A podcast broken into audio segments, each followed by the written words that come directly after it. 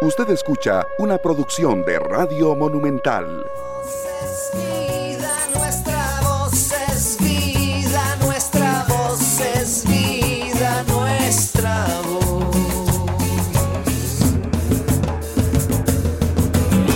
Amigas y amigos, muy buenos días. ¿Cómo están? ¿Cómo amanecen?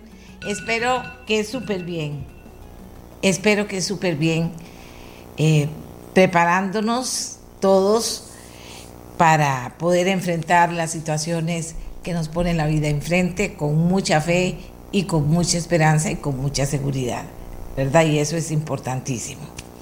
¿Por qué digo esto? Porque ahí está el tema del COVID dando vuelta, porque está el tema de la vacunación dando vuelta. Muchísima gente me dice, pero ¿cómo, doña Amelia? ¿Pero cómo? Bueno, eh, bueno, ahí para decírselo de la mejor manera, al mejor, al mejor estilo de los regímenes totalitarios, no sabemos nada en detalle para estar tranquilos. ¿Qué está, qué está pasando con la vacunación en general? ¿Por qué eh, hay tanta gente que llama a otra y que le dice, mira, yo tengo 70 años y ya me, ya me vacunaron? Tengo 68 y ya me vacunaron. Y llama a la de 80, 85 y dice, a mí no me han vacunado. A mente que todavía quedan de 90 que no han vacunado. Entonces, eso ha causado pues una angustia en las personas. Muchas personas están deseando que las vacunen.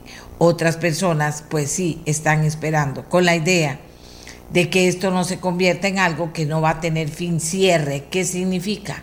Que todos los adultos mayores de 50 años, tal cual lo dijo Salud y la Caja, no es un invento, tienen que estar vacunados para empezar con el otro grupo.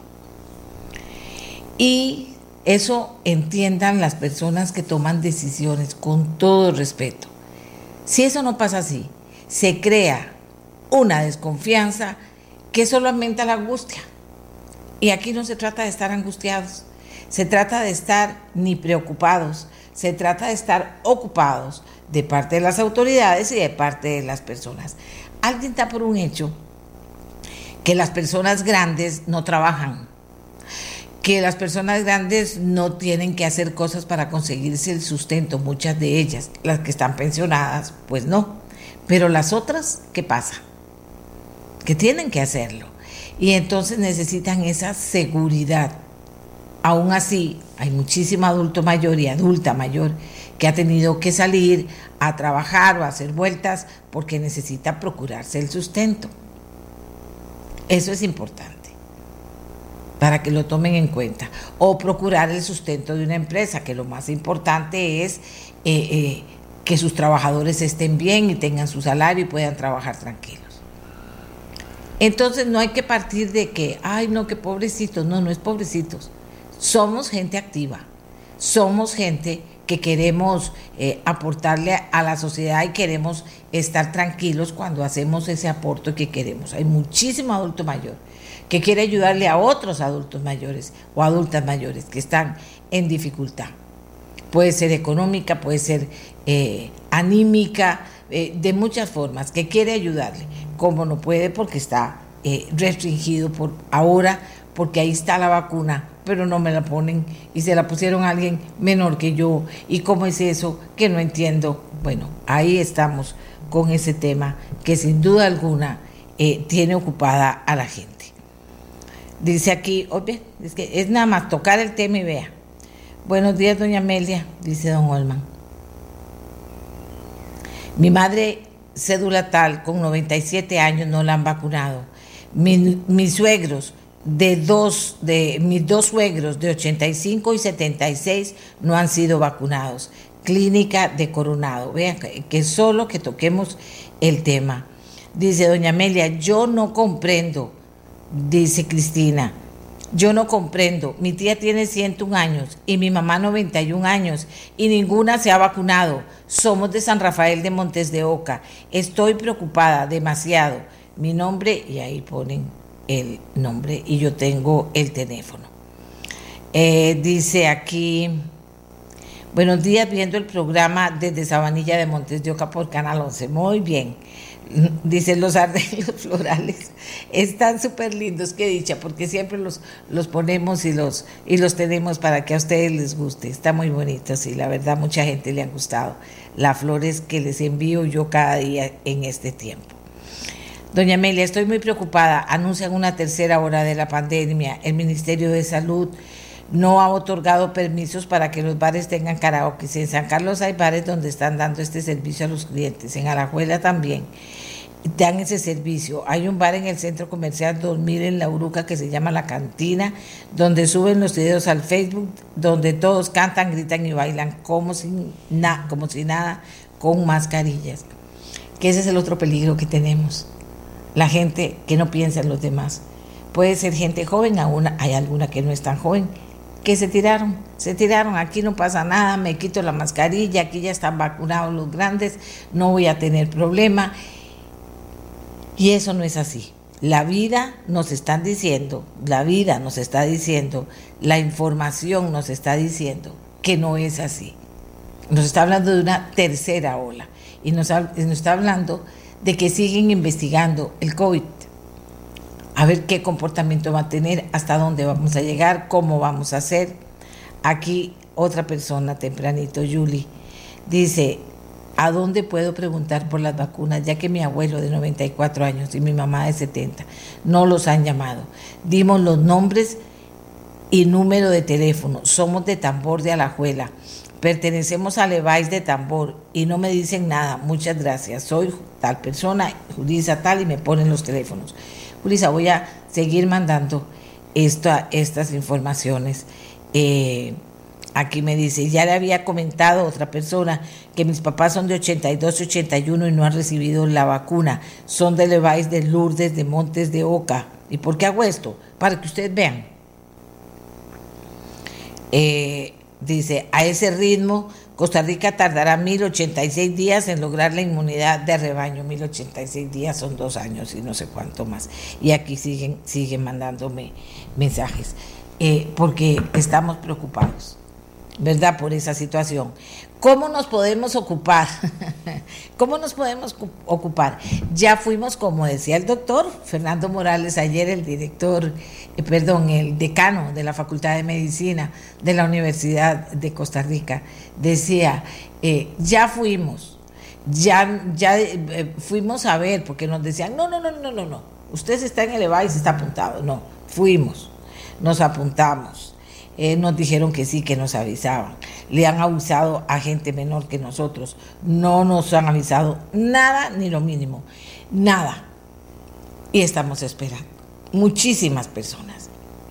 Lo decía él, no sé si a Rosero ya me lo habrán vacunado, que es la otra persona que nos ayuda muchísimo en este tema de información de la vacuna. Eh, pero, perdón, del COVID en general y de la vacunación en particular pero lo que les quiero decir es que es una realidad. Y ahí, ahí siguen entrando, fue que lo pagué.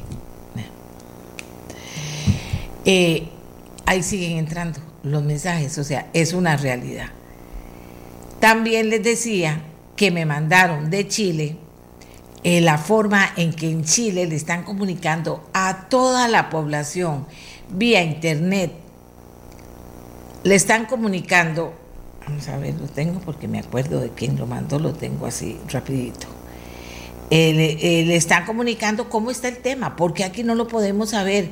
Lourdes de Montedioca dicen, hay 95 personas eh, mayores de 90 años ya están vacunadas. Ok, si eso no es así, aquí tiene alguien que le va a contestar un teléfono.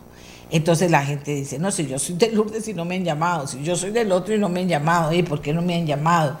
Eh, son cosas bastante elementales. Porque hay muchas personas que están muy preocupadas porque dicen, bueno, entonces, ¿cómo sabemos finalmente a quiénes? Sí y a quiénes no. Si se están brincando la fila, si no se la están brincando. Sí, y entonces lo que dice el tico, porque el tico ustedes ya, lo, ya nos conocemos, ya nos conocemos. ¿Qué dice el tico? Necesitamos más información diaria con resultados para poder darle seguimiento y control. Eso es mucho pedir. Aquí tengo el carnet, vamos a ver, calendario de vacunación masiva de Chile. véalo, véalo. Ahí está, el teléfono. Y no es que nosotros somos tan galleta. Y no es que nosotros somos tan buenos. Y no es que nosotros somos tan, tan súper preparados. No es que somos los mejores del mundo. Bueno, mire lo que le estoy diciendo. ¿Saben para qué? Para que nos ubiquemos. Y para que tengamos la obligación constitucional en este país, pero de seres humanos, de derecho básico, de estar informados sobre lo que nos afecta directamente. Claro, la gente mayor de 60 años, la gente que se acerca más a los 90, está más preocupada y si tiene riesgo más porque sabemos que somos personas que estamos eh, eh, más comprometidas con el tema que no es solo que no es solo vacunarnos, aún así tenemos que seguirnos cuidando. Hay muchísimas personas en riesgo. Tenemos muchísimas enfermedades que afectan casi que a toda la población, que la presión alta, que la diabetes, etcétera, etcétera. Entonces, esto es una realidad. Nada más, ¿saben por qué lo digo? Para que ustedes eh, yo sé que algunos dicen que necia, ahí está hablando. No, lo digo para que ustedes se sientan acompañados, todos los que están preocupados de que no los han vacunado, no le han vacunado a la mamá, no le han vacunado a la abuelita, no le han vacunado al abuelito o al papá y no saben qué hacer y ya fueron a Levi's y ya llamaron en el mejor de los casos, en el peor se enojaron y les dijeron, lo vamos a llamar. Aquí no, no estamos para eso, los vamos a llamar, ¿verdad? Para que todos nos sintamos acompañados para estar yo con ustedes y ustedes conmigo, en el sentido de que tenemos que esperar con tranquilidad, pero que seamos tranquilos y respetuosos, no significa que somos borreguitos que estamos así. Hay que buscar alguna forma de reclamar de la mejor manera. Yo, yo diría llamando a la caja, pero no contestan. ¿Verdad? No contestan. Pero que sepan que sí, que estamos reclamando y que estamos esperando. Hoy dijo el presidente de Francia, Emmanuel Macron, según me informan en ameliarueda.com, que la vacunación debe ser mañana, tarde y noche. No hay fines de semana ni días feriados para la vacunación. Lo dijo hoy el presidente de Francia para que si hay, por si hay duda, para vencer al COVID, así hay que hacerlo. Y otra cosa que dijo, que eh, están eh, luchando por obtener las dosis de vacunas que les debe AstraZeneca. Aseguró que están luchando por eso y que Francia seguirá presionando extremadamente fuerte para que AstraZeneca cumpla con sus contratos. Como ustedes saben también, la vacunación de AstraZeneca suspendido a mediados de marzo tras sospechas sobre posibles efectos secundarios, se está reanudando gradualmente tras recibir luz verde de las autoridades farmacéuticas y europeas. Y bueno, y, así está, eso es para que ustedes vean. No es que Amelia sí que es necia, el presidente de Francia sí que es necio. Hoy dijo Emmanuel Macron que la vacunación debe ser mañana, tarde y noche. No hay fines de semana ni días feriados. Ahí está la información en ameliarueda.com. Puede abrirlo, puede buscarlo, puede leerlo, puede compartirlo. Para que vean que eso, que ha sido una demanda desde hace días, no que fuera de noche, no que fuera es, el domingo, sino decíamos, ¿por qué no el sábado? Y la idea era de del señor Rosero, que conoce los números, decíamos, ¿por qué no el sábado? Siempre. Y ahora, para que te quedes callada, son dos semanas que se suspendió la vacunación. Yo no entiendo este tipo de mentalidad. No la entiendo. Porque dicen una cosa y hacen otra.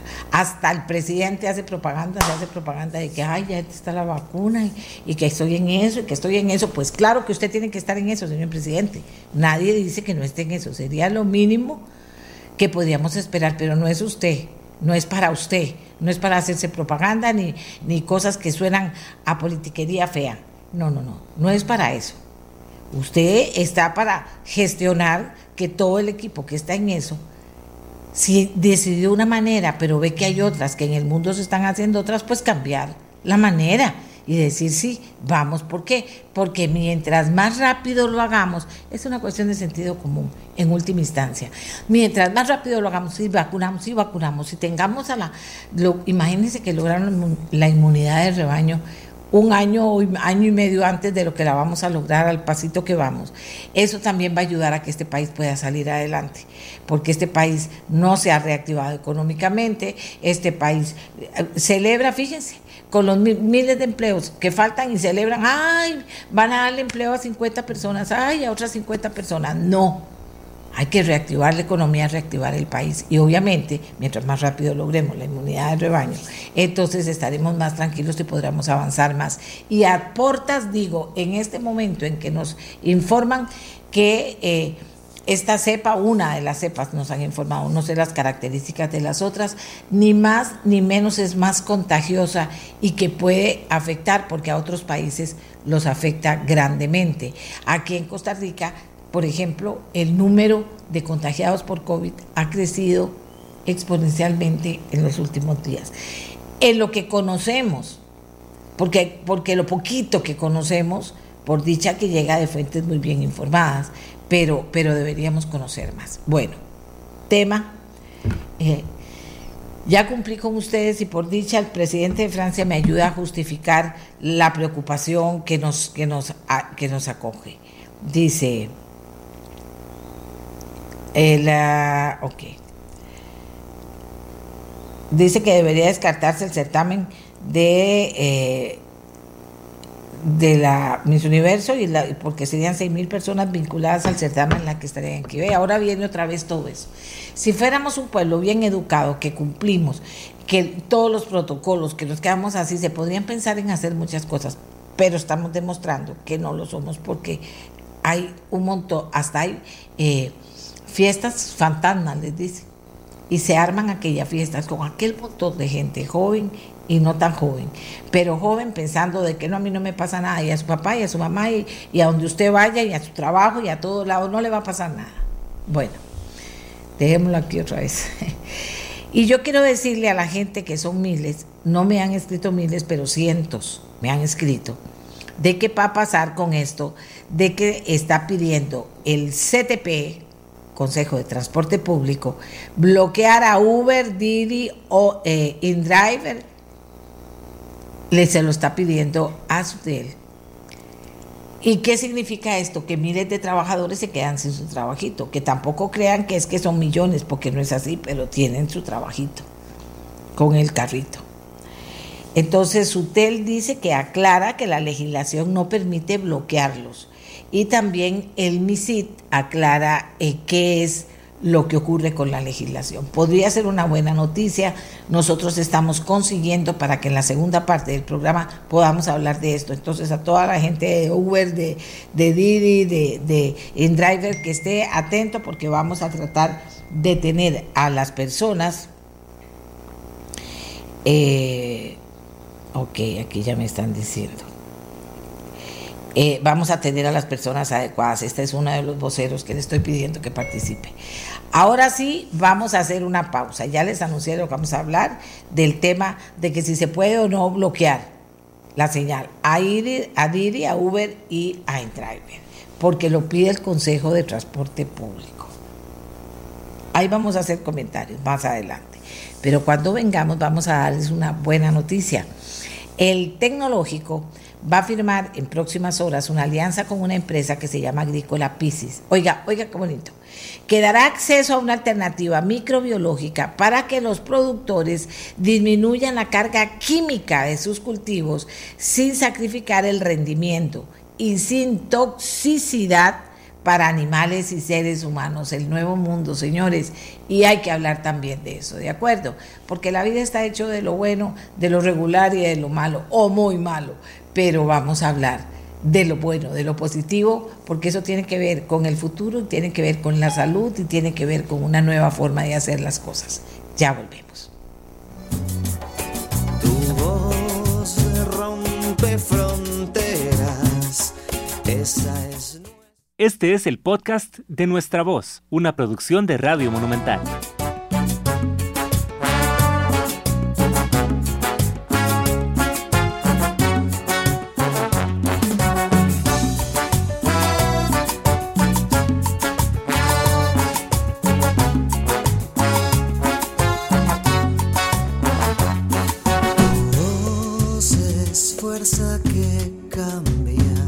Amigas y amigos, como les decía, la vida está llena de cosas buenas, no podemos dejar de verlas.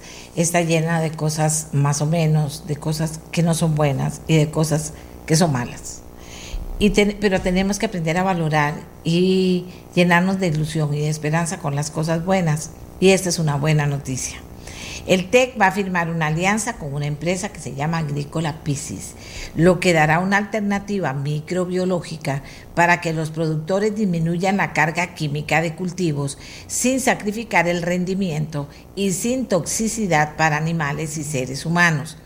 Tengo a cuatro personas, al doctor William Rodríguez, investigador del proyecto del TEC, al máster Carlos Alvarado, director de la Escuela de Biología del TEC, a Bernier Coto, director de investigación y desarrollo de Agrícola Piscis, y a Ana Sofía Fernández, presidenta de Agrícola Piscis.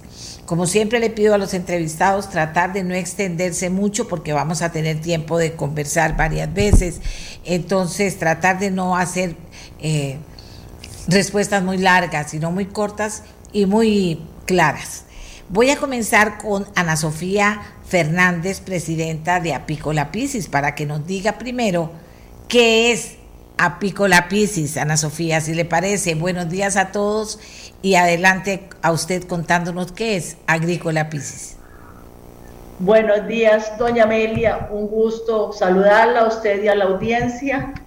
Eh, nosotros empezamos esta empresa, en realidad mi esposo, que ya falleció hace 36 años, y desde hace como 15 surgió la idea de empezar con eh, una línea de productos orgánicos y gracias a un equipo talentoso y a una alianza que logramos hacer con el tecnológico. Hemos estado trabajando con ellos que tienen el equipo de biotecnología un laboratorio increíble y un personal increíble que nos ha apoyado y logramos producir productos eh, orgánicos, eh, microorganismos, controladores de plagas que lo que logramos con eso es disminuir la carga química en nuestros campos.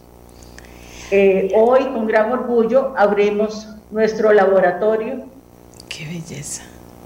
Doña Ana Sofía, ¿fue fácil o difícil toda esta historia eh, de crear alimentación nueva de la que necesita la humanidad?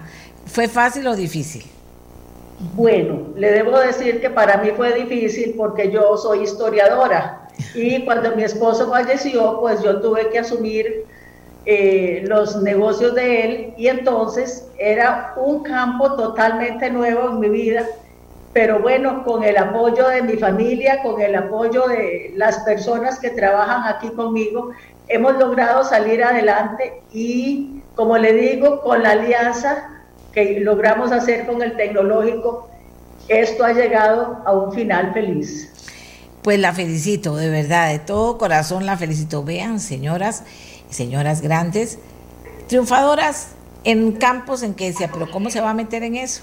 Pues vea, vea. Eh, eh, porque así es la vida. Sí se puede, señora, sí, es mucho gusto de tenerla en el programa. El doctor William Rodríguez es el investigador del proyecto. ¿De qué se trata este proyecto, doctor? Que me parece fenomenal lo que conocemos hasta este momento. Buenos días, Amelia. Buenos días. Eh, muchas gracias a usted y un saludo para todos sus eh, oyentes. Bueno, primero, mi nombre es William Rivera. Ah, perdón. perdón. Eh, bueno, yo trabajo para el Centro de Investigación en Biotecnología. nosotros nos dedicamos dentro del laboratorio de biocontrol a tratar de dar alternativas para la sustitución de, de plaguicidas dentro de la agricultura. Entonces, básicamente lo que hacemos es buscar microorganismos, explorar el potencial que ellos tienen. Eh, encontrar si alguno de estos microorganismos es clave para controlar alguna plaga o alguna enfermedad dentro de, los sistemas de cultivo que el país tiene, de los cultivos de importancia. Si encontramos potencial en algún microorganismo, empezamos ahora hacer una serie de, estudios que involucran biología molecular, eh, tejidos, microbiología, bioquímica, procesos hasta lograr transformar ese microorganismo en algo que sea realmente aplicable. es decir, sacamos algo del suelo en su estado natural y lo, lo convertimos en un producto que, que llegue a ser comercial, comercializable y es lo que hemos estado realizando con, con Agrícola Piscis en los últimos cinco años. Perfecto, perfecto. Eh, aterricemos un poquito cuando hablamos de microorganismos y unámoslo a, a alimentos orgánicos y qué es eh, un alimento orgánico.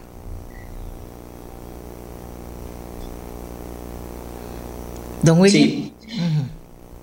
Bueno, básicamente, nosotros primero producimos eh, productos biológicos, no solamente orgánicos. Eh, Ok. Bueno, producido orgánicamente es aquel donde no se están utilizando moléculas sintéticas para la producción. Pero nosotros no solamente nos involucramos en agricultura orgánica, más bien todo lo contrario. Nosotros eh, hacemos productos biológicos para insertarlos dentro de los sistemas de agricultura convencional, que ahí es donde el país, eh, donde tenemos el problema de, de intoxicaciones, de contaminación de aguas, de suelos. Ok. Nosotros lo que bus- ya el que es orgánico, pues está convencido de, la producción orgánica y de los beneficios de, de- de no utilizar a veces moléculas sintéticas. Pero nosotros lo que hacemos más bien es tratar de, de- de dar tecnología para que el, el tipo de agricultura industrial, que es el que necesita el uso de insumos sintéticos, pueda también tener una opción más sostenible para, para poder manejar esos, esos, esos cultivos. Entonces, si bien nosotros apoyamos a agricultores orgánicos, eh, nuestro mayor interés está enfocado es en insertarnos en la agricultura industrializada, en los sistemas de agricultura que históricamente han utilizado más estos, estos químicos sintéticos y darles una opción, una opción para ir manejando de una forma más sostenible cada uno de los cultivos. Eh, la evolución que hemos tenido en control biológico en el país ha sido impresionante en los últimos 20 años. Eh, pasamos de un, de un, un tipo de agricultura donde era muy difícil que un agricultor se animara a usar insumos sintéticos a una penetración donde ahorita se supone que se calcula que el 10% de las fincas ya está insertando alguna de estas estrategias de, de uso de microorganismos. Entonces ahí tal vez nada más hay que hacer la distinción que, que, nosotros no solamente, nuestros productos o los productos que desarrollamos no son solamente eh, orgánicos o se pueden etiquetar como orgánicos, sino uh -huh. que son biológicos y el que vayan etiquetados como biológicos les permite insertarse en cualquier sistema de agricultura que, que existe actualmente. Eh, vamos a ver, usted maneja números de, de, cómo está la situación de los alimentos en general, entonces, en todo, en, eh, eh, y la necesidad también en qué porcentaje de, de cambiar este, este 90% que estaría eh, haciendo uso de, una, de un sistema que no es el mejor para la salud de las personas y los animales. Sí, bueno, no, no, nosotros hemos calculado que hay un 10% de fincas, estamos hablando de fincas a nivel Costa Rica, uh -huh. eh, que a nivel internacional es todavía mucho más bajo. Realmente a nivel internacional solo un 2% de las explotaciones agrícolas eh, usan microorganismos o sustitutos de plaguicidas. En el país tenemos un índice de penetración del 10%. Eso significa que en alguna fase del, del cultivo eh, el agricultor utiliza al menos una vez un organismo o un producto biológico o alguna estrategia de manejo sostenible. Hay un 90% todavía que, eh, que, la penetración es cero. Entonces, bueno, ese es el reto, tratar de que ese 90% ir cada vez más eh, poniendo estas opciones. Lo que pasa es que a veces no solamente ha sido por conciencia ambiental que, que, meter estas opciones sostenibles dentro de los sistemas de agricultura se pueden hacer, también es que muchas veces la tecnología no ha estado lista. Producir un microorganismo no es algo muy sencillo, y mucho menos eh, producirlo para que se pueda vender o comercializar. Y en esto ya necesitamos meter tecnología y precisamente este proyecto se, se trató de eso. Es tomar microorganismos que estaban naturalmente en el suelo, producirlos a gran escala, que eso ya muchas empresas lo hacían, eh, y darle un paso más que se llama la formulación. Formular es hacer un producto que sea capaz de, soportar tiempos de almacenamiento sin necesidad de refrigeración. Y en el caso de estos productos que hemos desarrollado en compañía con Agricola Piscis, tienen una ventaja que, que, es que germinan en mucho menor tiempo. Son hongos, estos hongos necesitan germinar para tener su actividad. Eh, germinan en mucho menor tiempo y además tienen una batería de ataque, que son las enzimas, que va aumentada al 50%. Entonces, comparativamente con lo que hay en el mercado eh, latinoamericano, tenemos un producto que germina más rápido y ataca mucho más fuerte. Entonces, llegar a, a ese nivel tecnológico eh, no es algo sencillo. en Costa Rica tenemos 25 años de aplicar microorganismos eh, de alguna forma en el campo. Fíjate. esta explosión, este 10% que le digo que, que, estamos logrando de, incremento, se ha dado en los últimos cuatro años y es precisamente porque la tecnología nos ha permitido producir a los microorganismos en una forma que sean comercializables y, que se puedan vender en masa.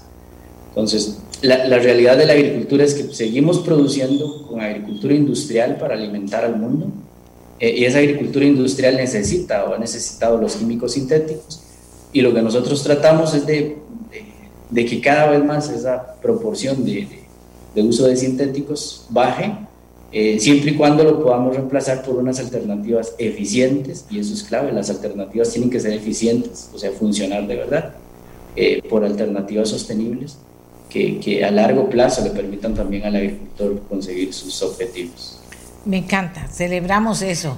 Máster Carlos Alvarado, director de la Escuela de Biología del TEC. ¿Qué podemos seguir contándole a las personas para que vayan entendiendo realmente la trascendencia de lo que ustedes están haciendo? Y eh, con todo lo que ya también bastante nos informó William, pero que la gente entienda de, que estamos hablando de comida, de seguridad orgánica, de salud, estamos hablando de tantas cosas totalmente ligadas al ser humano y, a vivir mejor en un mundo que, que tantas veces nos está recordando que, que no hemos hecho las cosas adecuadamente y que llegó el momento de hacerlas. Y vea todos los años que ha llevado llegar únicamente a un 10% en Costa Rica. Adelante, don Carlos. Sí, buenos días, doña Amelia. Este, yo lo que quisiera comentarle es que, bueno, como universidad pública, y en este caso la Escuela de Biología y el Centro de Investigación en Biotecnología, pues hace una serie de esfuerzos por desarrollar tecnologías, ¿verdad? que a veces requieren de años y requieren obviamente de, de recursos, pero eh, buscamos hacer tecnologías que tengan eh, esa aplicación, ¿verdad? Y entonces buscar eh, soluciones eh, en donde se involucre la empresa. Que usted bien sabrá, pues eso a veces es un poco difícil, pero en este caso tenemos una empresa que, con la que hemos hecho ya varios, tenemos relaciones de varios años. Y entonces es eso, ¿verdad? Como universidad pública, buscar tecnologías que puedan salir, que, que puedan transferirse y que realmente tengan una aplicación y un beneficio, especialmente en esta, en esta etapa eh, que tanto se necesita de reactivación económica. Este caso en particular de Agrícola Piscis pues muestra un gran ejemplo de varias cosas. Yo quisiera resaltar el hecho de la relación de la universidad con la empresa y además con el gobierno, porque realmente también nos, nos, relacionamos con el gobierno en muchos, en muchos sentidos.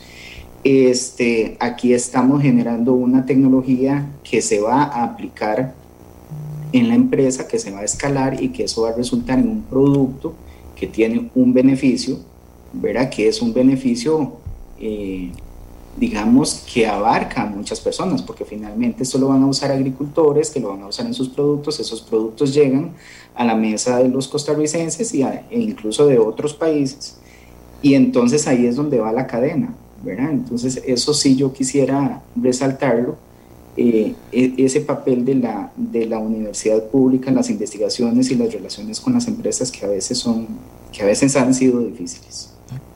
Excelente. O sea, de eso se trata. Inclusive estaba pensando, mientras que, lo escuchaba usted, eh, en un momento en el que se habla también de que las universidades públicas puedan tener recursos suficientes.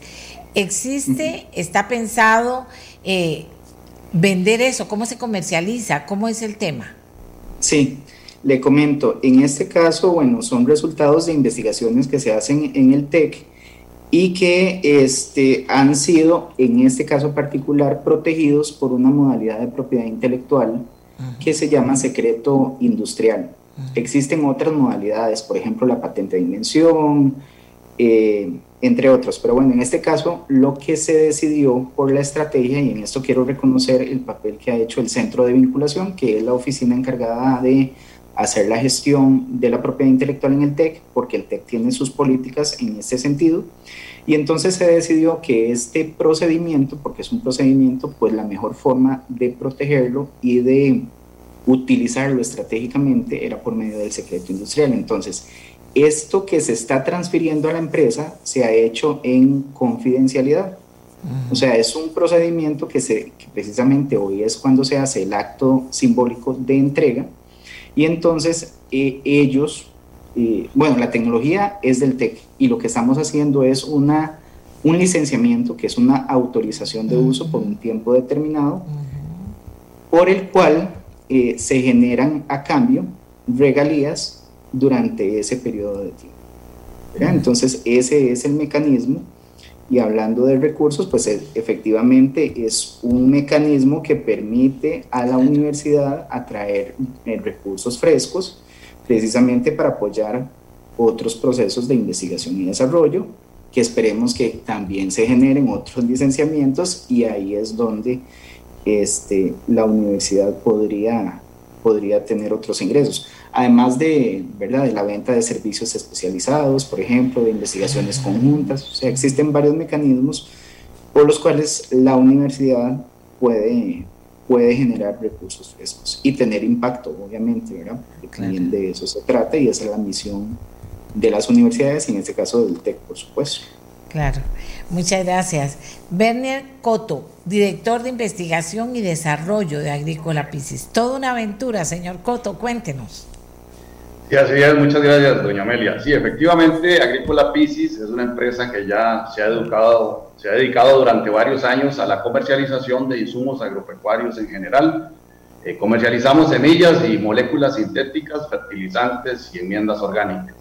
Durante ya algún tiempo, como doña Ana lo mencionó, decidimos redireccionar nuestro negocio buscando siempre ofrecer nuevas alternativas al productor. Tenemos que tener claro que en Costa Rica tenemos dos tipos de productores.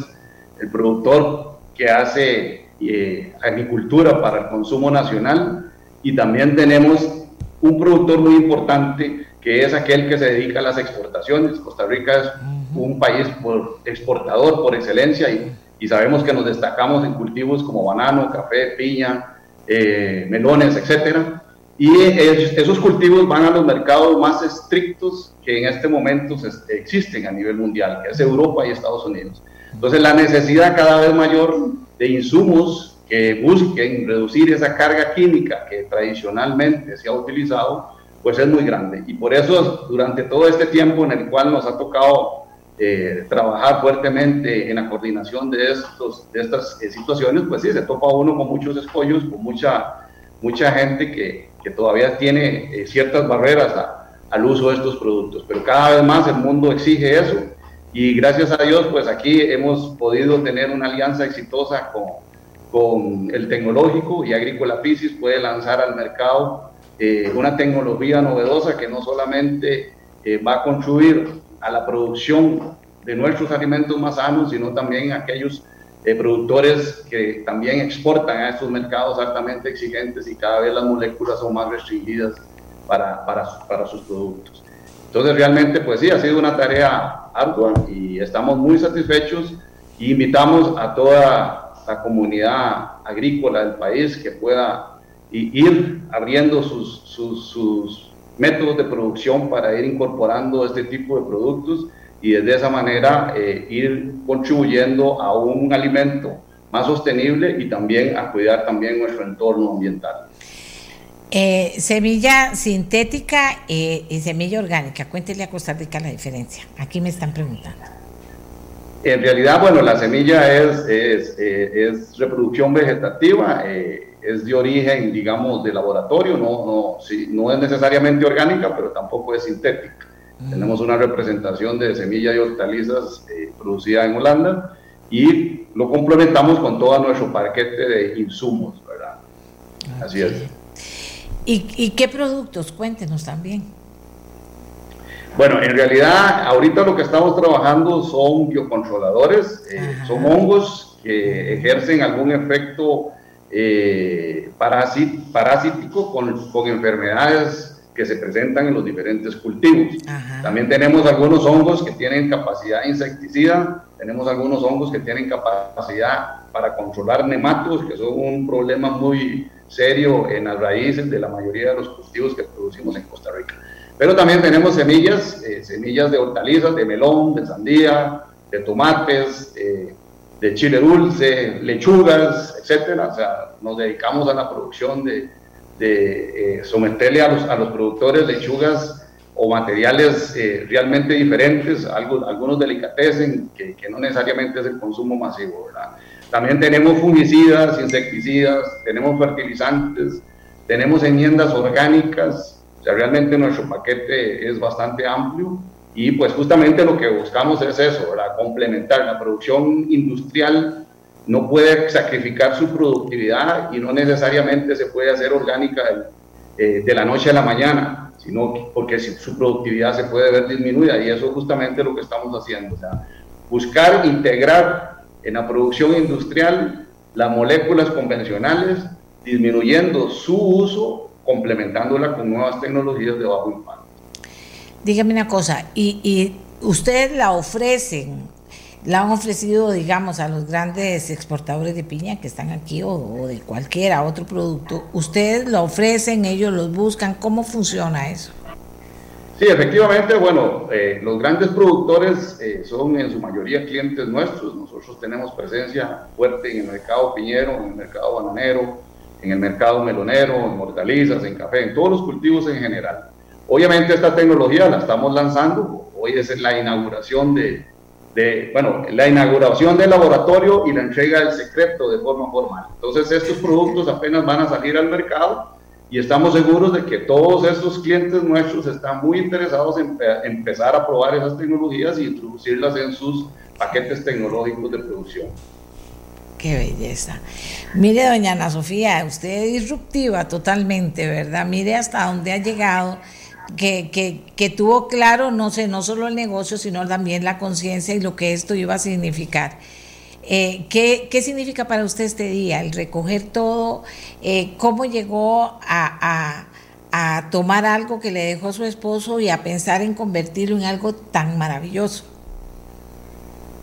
Bueno, debo decir que mi esposo siempre dijo que la agricultura teníamos que orientarla hacia lo orgánico porque si no íbamos a arruinar el mundo. Entonces yo siempre tuve eso presente y lo que hice fue tomar su idea y bueno, como le dije antes, con el apoyo de gente talentosa que me ayudaron, que me guiaron y me apoyaron en todo este proyecto y lo llevamos a lo que es hoy día, pero no fue un asunto que lo logré yo sola, sino que fuimos un equipo de la empresa, de la familia y obviamente con el apoyo del equipo de biotecnología del tecnológico que fue invaluable.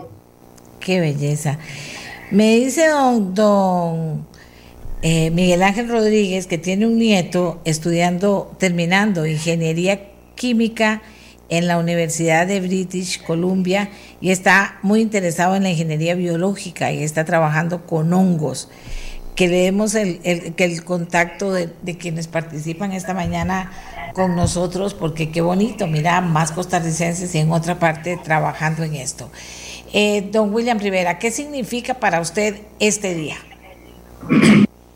Bueno, doña Amelia, yo estoy particularmente muy contento porque bueno, primero es que vengo de una, vivo en una zona agrícola y una de mis grandes pasiones es la agricultura. Yo amo la agricultura, pero la agricultura que puede demostrar que es sana, saludable y que aún así puede ser sostenible y eficiente para el productor. Pues creo que una de las aspiraciones que los científicos siempre tenemos en algún punto de nuestra vida es eh, o producir un conocimiento novedoso o hacer algo novedoso, pero sobre todo que esa novedad sirva para ayudarle a las personas. Qué belleza. Sí. Estoy muy contento de que esto pues va a servir no solo para la empresa, yo lo veo realmente como un logro para el país. Eh, entre más podamos apoyar que la agricultura sea cada vez más limpia, más eficiente, más sostenible, eh, pues vamos a lamentar menos eh, situaciones como la contaminación de aguas, la degradación de los suelos, la intoxicación de las personas, de los animales. entonces para mí es, es, de mucho orgullo, me complace mucho y pues también representa como, diría yo que, que, que, la cúspide de, mi carrera en el sentido de que mi carrera siempre ha estado orientada eh, a ayudar a los demás y sobre todo ayudar a las personas que están en, en agricultura. Pues muy contento, muy contento por el TEC, porque para mí el TEC eh, no solamente es mi lugar de trabajo, es la institución que represento eh, y es hasta cierto punto nuestra, nuestra casa. Y es una casa muy comprometida con el país, muy comprometida con hacer bien las cosas y, y con que el panorama de este país cambie para, para bien en, todos los aspectos. Cuéntame una cosa, ¿de, ¿desde cuándo bueno, no pensó en hacer esto, pero sí en trabajar con esto. ¿Usted de qué zona es? Eh, ¿qué, piensan sus, sus padres, su familia en este momento?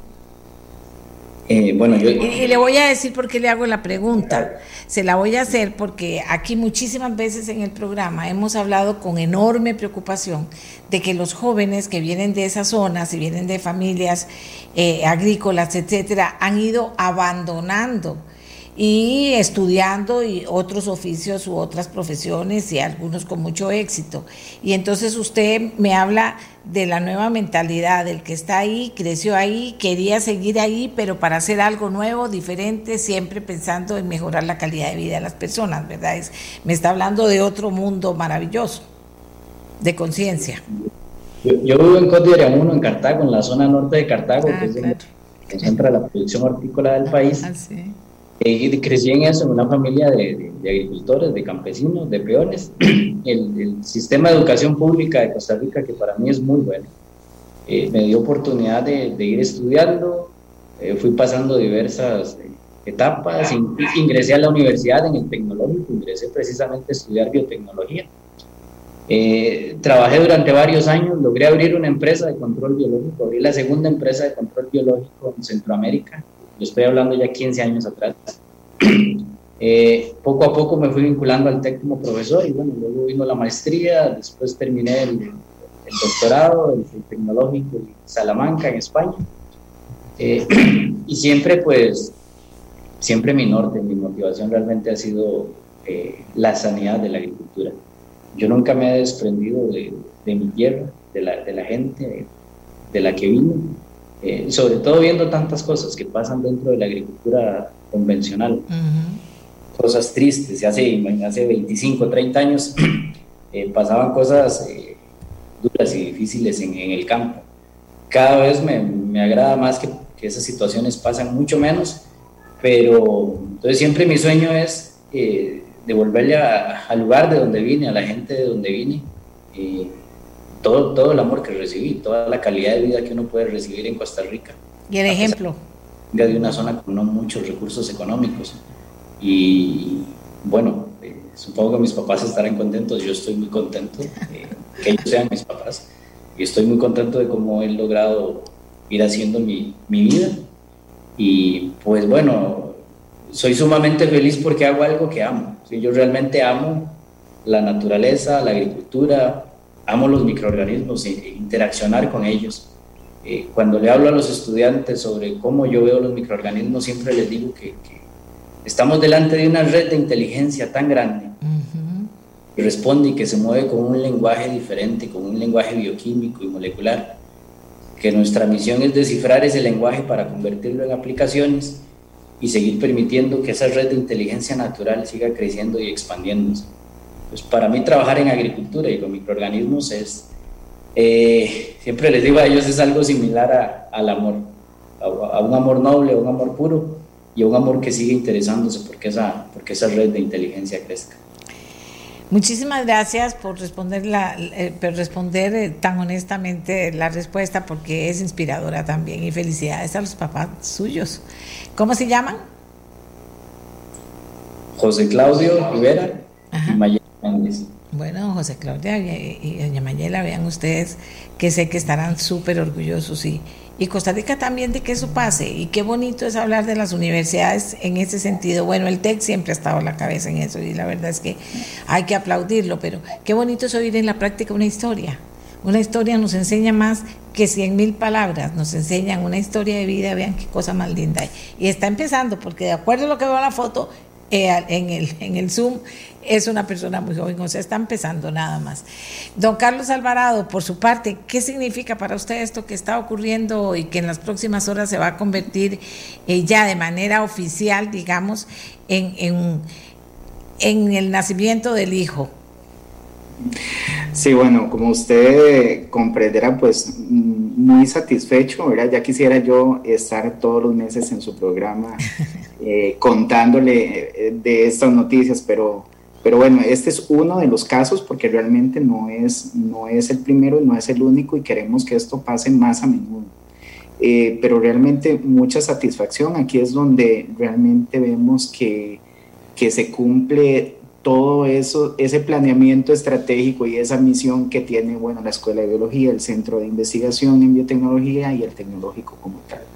Entonces, aquí es donde todo cobra sentido, ¿verdad? Para, para, nosotros. Entonces, muy orgulloso de, bueno, del equipo de investigadores, en el caso de William Rivera y Jaime Brenes, que son los investigadores asociados a esta tecnología, este, y, del, y del resto del equipo, porque realmente esto es un equipo eh, cercano a 40 investigadores, ¿verdad? que también son docentes en la carrera de Ingeniería en Biotecnología y el Centro de Investigación. Entonces, también eh, mostrar mi, mi, felicitación de a todo el, el equipo de trabajo.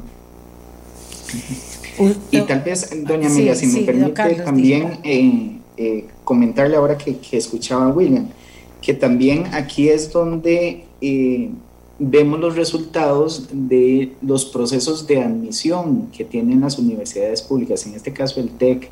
Cuando el TEC hace su proceso de admisión, hace un gran esfuerzo y, despliega todo un mecanismo para llegar a, todos los rincones del país, para que los estudiantes logren hacer el examen de admisión y hay mecanismos para poder admitir a estudiantes y muchachos de zonas eh, alejadas. Así es.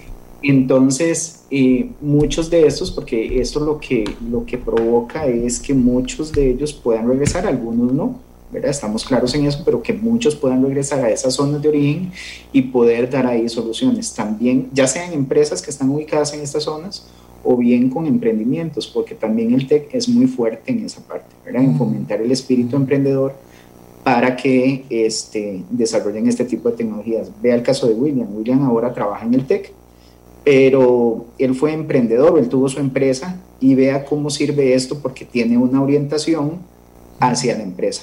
Y eso es lo que, lo que permite que, que se den este tipo de, de tecnologías orientadas a ser transferidas. Así es, no, no, no, no. Por eso digo, estas historias valen su peso en oro para, para, para, valga la redundancia, poder valorar, ¿verdad? Todo este, todo esto que tenemos aquí en Costa Rica.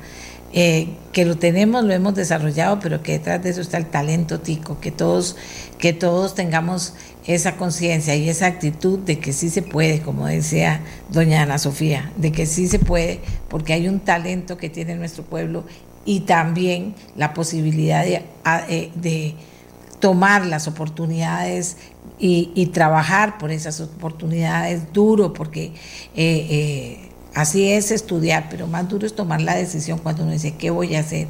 Comprometerse con la oportunidad que le da la educación superior gratuita o, la, universidad privada también, pública y privada, eh, y las universidades públicas también, algunas están haciendo un gran esfuerzo en darle oportunidad a personas con menos recursos que vean a donde he llegado. Es un doctor de Salamanca.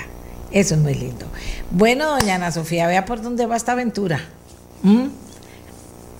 Increíble, increíble. Pero yo creo que todos eh, aquí en muchos de los que estamos en Agrícola Piscis tenemos un profundo arraigo a la tierra de papás, abuelos, bisabuelos, tatarabuelos, todos estuvieron eh, muy conectados con la tierra. Mi papá, de hecho, nació en COP también, hijo de agricultores. Qué belleza, qué belleza. Eh, y, qué bonito es decirlo y que a nadie le dé pena y que, y que la gente vea lo que es pensar en futuro con las herramientas claras para ver todo lo que pudo hacer este muchacho, este muchacho Rivera, lo que hace Carlos Alvarado desde, la, desde su escuela de biología, otro día vamos a hablar con él para que nos cuente qué está pasando por ahí, y la decisión que toma doña Ana Sofía, la propiedad con que habla el señor Coto también de Agrícola Piscis, eh, eh, y, y estamos hablando con gente de raíces agrícolas, como bien dice usted, doña Sofía. Así es. Bueno, ¿a dónde va a ser la actividad? Aquí mismo en las instalaciones. Ajá. Mándeme una foto bien bonita. Claro que sí, con todo gusto, le enviaremos la foto. La foto bien linda para ponerlo en ameliarrueda.com. Sí, señor Coto. Disculpe, sí, invitamos a toda la gente eh, a que nos pueda contactar. Eh, efectivamente, estamos ubicados en Cartago, sin embargo, tenemos presencia en todo el territorio nacional. Eh, nuestro teléfono es el 2573-6262 o pueden escribirnos a info.apisis.com eh, para que puedan eh, conocer más sobre nosotros y sobre estas innovaciones que, que, les estamos dando. Realmente es un orgullo para nosotros eh, poder presentar esto a este país. Yo también soy egresado del tecnológico, entonces realmente es un orgullo personal y es un orgullo de empresa también poder llegar a todos los territorios de, de Costa Rica y países vecinos, porque también tenemos eh, exportaciones a otras zonas del país y poder llegar con estas tecnologías que, que realmente hacen la diferencia. Esa es la pequeña Costa Rica dando que hablar en el mundo siempre, señor Coto. Así es, así es. Eh, somos un país que se ha destacado a nivel mundial por siempre brindar eh, conocimiento o brindar tecnología. Yo creo que esa es la principal eh, cualidad o insumo que tenemos en este país, eh, el desarrollo de las universidades y el desarrollo del conocimiento que se pone a disposición a nivel del mundo. Y realmente pues es un reconocimiento que tenemos y, tenemos que seguir haciendo valer. Bueno, felicidades, me quedo esperando la foto o el videito para que ojalá hoy mismo ya podamos publicarlo también en ameliarueda.com y en nuestras redes sociales, porque de verdad que, que que es un grupo excelente de trabajo con un resultado excelente. Don William Rivera, investigador del proyecto del TEC, máster Carlos Alvarado, director de la Escuela de Biología del TEC, el señor Bernie Coto, director de investigación y desarrollo de Agrícola Piscis, que también estudia en el TEC, y doña Sofía Fernández, una luchadora, una mujer que nos pone orgullosas a todas las mujeres que pudo trabajar con el equipo, que pudo eh, dejar su profesión de lado, aunque nunca la dejan las historiadoras, pero dejar su profesión de lado y asumir un reto y estar en este momento en ese lugar. Para mí ha sido un orgullo tenerlos a todos, pero en particular a usted, doña Ana Sofía Fernández, porque siempre, siempre le diría a la gente que las personas grandes están trabajando, están haciendo y están dirigiendo procesos importantes en este país. Así que, sobre todo, haberla tenido usted es un honor, doña Ana Sofía Fernández. Muchas gracias, un placer haber hablado con usted y estar en su programa. Claro que sí, para mí tenerlos a todos. Que tengan mucha suerte, que sea un acto bien bonito y espero el material. Yo ahora me comunico con ustedes. Hacemos la pausa, Costa Rica, de verdad con mucha emoción y ya regresamos. El latido de un corazón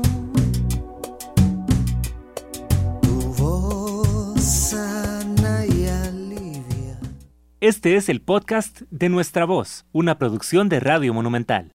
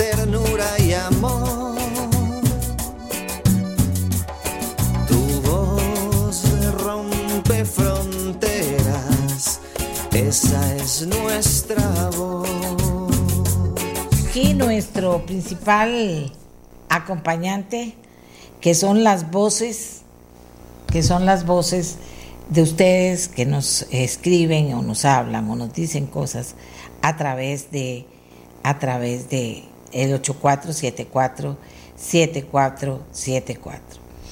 Eh, vamos a ver, y tengo opiniones y volvemos bueno, en, esto, en las buenas noticias, vieran que a mí me pasa una cosa con las buenas noticias, yo las festejo de una manera, me encanta, me encanta que, que ojalá den vuelta por todas partes, porque son cosas que inspiran, tienen que inspirar, tienen que enseñarle a nuestros jóvenes más, los pasaría en, las, en, los muchachos de quinto año, de cuarto año, aunque algunos no pongan cuidado, otros sí, para que oigan otra cosa, para que oigan, eh, para que oigan este, este muchacho que nos dice, no, si mis padres son peones del campo y yo hice esto y lo otro y me abrió la oportunidad el TEC y yo estudié y, puse mi emprendimiento y saqué una maestría y después me fui, me fui, a España y saqué eh, eh, la especialidad al más alto nivel y estoy aquí y estoy aportando y amo la tierra y quiero seguir conociendo el lenguaje de la tierra porque es una inteligencia extraordinaria, dice él.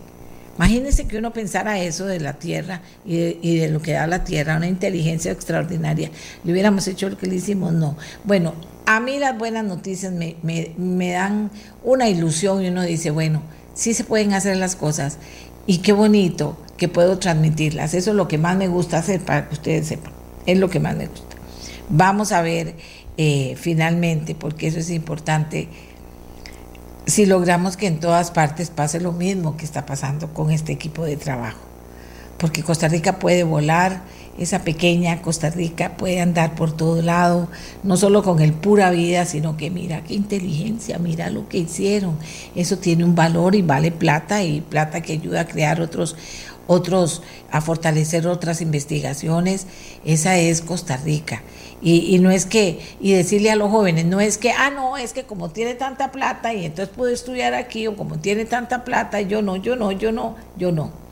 Yo espero que los ninis desaparezcan algún día, pero si usted les pone esto, pues yo lo hablo muchísimo, lo hablo con los jóvenes que a los que tengo acceso, que ahorita pues casi son pocos, pero sí cuando hablo con mis sobrinos o mis sobrinas, eh, eh, por sumo de otra manera, les digo, les digo eso, vean lo que pasa con esto y con esto. Por dicha, ellos estudian, son emprendedores, etcétera, pero lo que les, quiero decir es que, que, oigan otra cosa y que vean que esto pasa y que es Costa Rica y que un doctor de este nivel, como este muchacho Rivera, le digo muchacho porque lo veo muy joven, eh, eh, está diciendo yo amo la tierra y quiero seguir con ella y quiero seguir aprendiendo a descifrar esa inteligencia maravillosa. Eso me ilusiona. No, no rompo récords de audiencia porque a la gente parece que la siempre se pasa pidiendo buenas noticias, pero cuando uno pone noticias buenas como este nivel, a lo mejor para ver dónde está el pleito, qué pasa con esto o lo otro. Pero yo siempre insisto en ponerlas y en hacer todo esto que les estoy diciendo, valorarlas, porque esa es, esa es la Costa Rica que, a que yo quisiera que lográramos ir eh, haciendo cada día. Y esto lleva tiempo y una nueva cultura y una nueva forma de ver la vida, de ver el mundo, de actitud, de actitud. Aquí voy a agarrar esto, voy a hacer lo otro y voy a salir adelante, de realizar sueños, el sueño de, de William, de este nivel. Y así cambiamos el mundo, ¿verdad? Primero cambiamos nosotros, ojalá, porque este país tiene esas cosas maravillosas. Entonces, tal vez, tal vez logro que muchos jóvenes digan, ah, no, ah, no, no, no, no, Yo me voy de pachanga el fin de semana, viene la Semana Santa y aquí sin mascarilla y hacer lo que me da la gana, porque tal cosa. Mucha gente va a irse a Semana Santa. Quiero decir que no estoy de que no estoy en contra, que estoy de acuerdísimo, porque se trata de darle una mano al sector del turismo, ¿verdad? O sea, eh, no es que estoy diciendo que no, hay que darle una mano, cumpliendo primero, los lugares a donde usted va a ir cumpliendo con protocolos estrictos y las personas que vayan cumpliendo con protocolos, así se cuidan todos. Así se cuidan todos y no hay problema, disfrutaron. La otra parte no está bien. Y eso yo sé que mucha gente dice que no me meta, que no me importa, claro que me importa. Esa gente se puede montar en los buses, esa gente se puede estar en un lugar que, que, que contamine a otro montón de personas y eso está mal. Y el COVID está ahí, está subiendo, inclusive ya en, en unidad de cuidado intensivo, por lo menos en una ya hay gente de nuevo cuando había estado vacías la unidad de cuidados intensivos. Vea cómo es la cosa. Y ya nos habían avisado que era por ahí. Y sobre el tema, aquí tengo un comentario bien interesante. Dice, en cada, buenos días, en casi todo el mundo, siendo Costa Rica una de las lamentables excepciones, están vacunando masivamente y con total transparencia. Solo aquí los jerarcas de la caja viven en un planeta, en un planeta de Mandrake, el mago donde todo es un enigma y nada se dice. Estamos probando que nuestra educación no es tan buena como lo publicamos, porque lo que está haciendo la caja es casualmente una falta de educación y respeto hacia la población. Eso da lástima, dice esta persona que nos escribe. Y aquí mientras hacemos un tiempito, les quiero decir, este es el teléfono mío, mándemelo, mándemelo eh, vamos a ver. Mande, pero aquí me están hablando de COT y su entorno. Conozco COT. Una vez fui cuando era reportera, más joven, mucho más joven, fui, qué maravilla del lugar y, qué, linda gente y cómo cuida y quiere la tierra, eso es cierto. Dice doña Amelia, se estima que al ritmo de la vacunación actual, la inmunidad se, se alcanzará en 1086 días. Qué barbaridad para 4 millones de habitantes. Y siguen hablando del sistema de salud como el mejor, dice Sergio Aguilar. A mí, a mí lo, que, lo que sí me preocupa es que, y aquí dice, doña Amelia, la felicito por presentarnos esos programas, porque con esto nos demuestra que sí se puede desde la educación pública y que la gente del campo se puede preparar y volver a sus raíces, a seguir creciendo para que siga creciendo nuestra Costa Rica. Estoy emocionada y feliz en medio de tanta incertidumbre. Qué dicha, señora. Ve qué dicha. Eh, eh, de eso al finalmente se trata. Eh, aquí, que me manden los mensajes, porque ya casi me estoy preparando para el tema de hoy que yo trabajo en cuatro canales, pero estoy en los dos mensajes, aquí en el tema de ahora, en que me avisen que ya tenemos a la persona que nos va a hablar del tema. Porque mm, ustedes me han hecho preocuparme mucho y con justa razón. Dicen Costa Rica todo es que dure, pero que no madure. No entendí. Eh, pero con, con, con justa razón me preocupo cuando me hablan de Uber, de Didi, de InDriver que me dicen que doña Amelia y otra vez nos van a dejar sin trabajo. Y me lo dicen ellos porque yo no, no lo veo. Y, eh, y, el presidente haciendo eh, eh, política con, con la vacuna y que por qué está la vacuna y no la ponen más. Y a quién se la estaba a quién se está vacunando doña Amelia por favor investigue. Pero por favor que no nos dejen sin trabajo. Y ahí me tocan las fibras de la mente y de todo. Cómo es posible que nosotros estemos pensando en este momento en dejar sin trabajo primero que gente que vio que fue una tabla de salvación la pura verdad.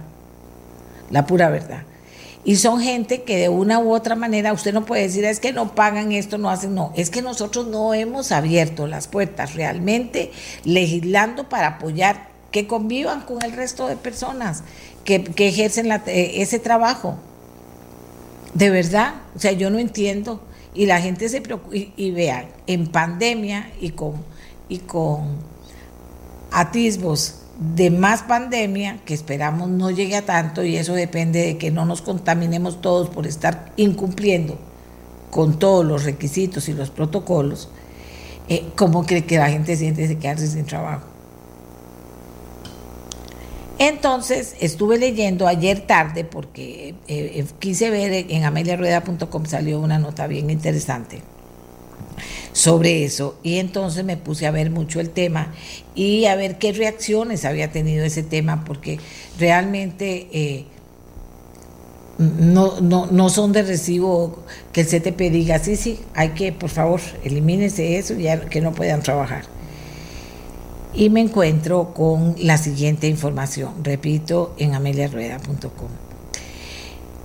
en la que nos dice Cristín Hidalgo que, les voy a contar aquí lo más eh, puntual que pueda, nos dice que la SUTEL informa que no, que no puede hacer nada para complacer al Consejo de Transporte Público, que no puede hacer nada para, la ley, no permite hacer lo que le está pidiendo el Consejo de Transporte Público.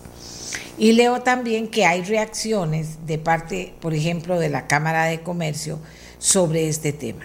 Estoy esperando nada más que me informen porque no pude, no pude lograr, porque fui tarde, llamé muy tarde a la gente de Sutel y don Federico, la cabeza de Sutel, está ahorita en vacaciones y entonces no pude eh, contactar a Sutel para que reconfirmara lo que nos dice Cristina Hidalgo en esta nota. Y ya se va a conectar. Dice aquí, si el problema es que no tenemos suficientes vacunas, que no es cierto, que ahí están las vacunas y que no por eso es la indignación de mucha gente. Ahí hay vacunas, porque no aprovechan para vacunar a la gente toda la que puedan en este momento y le están debiendo a, las, a los que dijeron que eran el primer grupo que iban a vacunar y ahí están. Si el problema es que no tenemos suficientes vacunas, ¿por qué no compran a Rusia, China o Israel otras marcas que no sean las vacunas de Pfizer? No sabemos, no sabemos.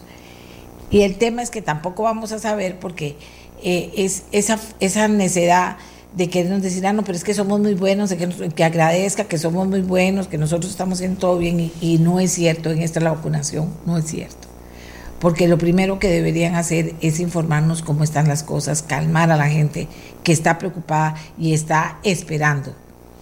Y repito, para poder reactivar la economía totalmente, por supuesto que vamos a necesitar la inmunidad de rebaño, vamos a necesitar muchas cosas que no estamos eh, eh, logrando y al paso de esto, los que saben de números dicen se va a durar dos años más, imagínate. Y, al paso de esto también tenemos el tema de que hay una comunidad, que es la comunidad de los choferes que trabajan con esta modalidad de transporte público, eh, diciendo, pero ¿cómo me voy a quedar sin trabajo? Si apenas hemos ido, eh, hemos ido, eh, hemos ido pasándola. Bueno, y también encuentro una posición de la Cámara de Comercio que me pareció muy interesante. Yo tengo al director ejecutivo de la Cámara de Comercio, Alonso Elizondo, para que nos hable un poquito cuál es la posición de la Cámara de Comercio en relación a esta petición que hace el CTP y en qué la fundamenta la posición. A ver, don Alonso, si me ayuda con este tema, porque hay mucha gente, de, como siempre aquí, como aquí todo es así, espantada porque de repente sale con eso el Consejo de Transporte Público. Adelante. Así es, eh, muy buenos, muy buenos días, eh, doña Amelia, un gusto poder, poder saludarla en esta, en esta mañana. Efectivamente, eh, un tema que la Cámara de Comercio califica como lamentable, lamentable que, que, en un país como Costa Rica que ha decretado ya en varias ocasiones su neutralidad en el uso de Internet, alguien tenga la, la idea de poder censurar, porque ese sería el término, eh, algún eh, elemento o algo en la, en, la, en, la, red, y en este caso plataformas, plataformas digitales, doña eh, vamos, a hacer, vamos a ver, pero lo pide bueno, aunque dicen que no ha hecho ahora, dicen que no ha hecho la solicitud formal. Lo pide el Consejo de Transporte Público. También se habló en algún momento de que querían los diputados llegar finalmente a legislar sobre el tema como para ordenar, para ordenarlo y para dar oportunidad a tantísima gente, bueno, que inclusive imagínense, compró carros y los está pagando por, para poder trabajar en un país en que también en este momento si algo falta es empleo, o sea, yo sé que ese es el matiz político de todo esto, pero, pero también hay consideraciones importantes que a esta altura Costa Rica debería poner en práctica, el gobierno y, los diputados mediante legislación, no sé, ¿cómo lo ven ustedes? Así es, doña Amelia, como usted lo indica. Ya tenemos en el, Congreso un, proyecto en discusión, el, el 29.587, que si bien es cierto, usted puede, podemos todos pensar que no es perfecto, pero está sujeto precisamente a mejoras. Eh, creo que las señoras y los señores diputados avanzaron correctamente en, discutir este proyecto. La idea es más bien que este proyecto sea convocado, sea convocado pronto en sesiones extraordinarias, que es en el, plazo en el que estamos hoy, y creo que eh, la Comisión de Económicos tiene eh, eh, bastante trabajo, puede, puede generar un buen trabajo en este, en este, en este tema y que discutamos el, proyecto ahí. Si hay que modificar algo, si hay que cambiar algo, estoy seguro que la Cámara de Comercio y su Comisión de Plataformas Digitales estaría dispuesto a colaborar, a aportar todo su conocimiento para que el país tenga una legislación correcta en estos temas. Pero no ganamos nada con, con ir a, pretender eh, eh, censurar plataformas eh, tecnológicas, doña María. La, la, la, Cámara de Comercio tiene una comisión de plataformas digitales, me acaba de decir usted.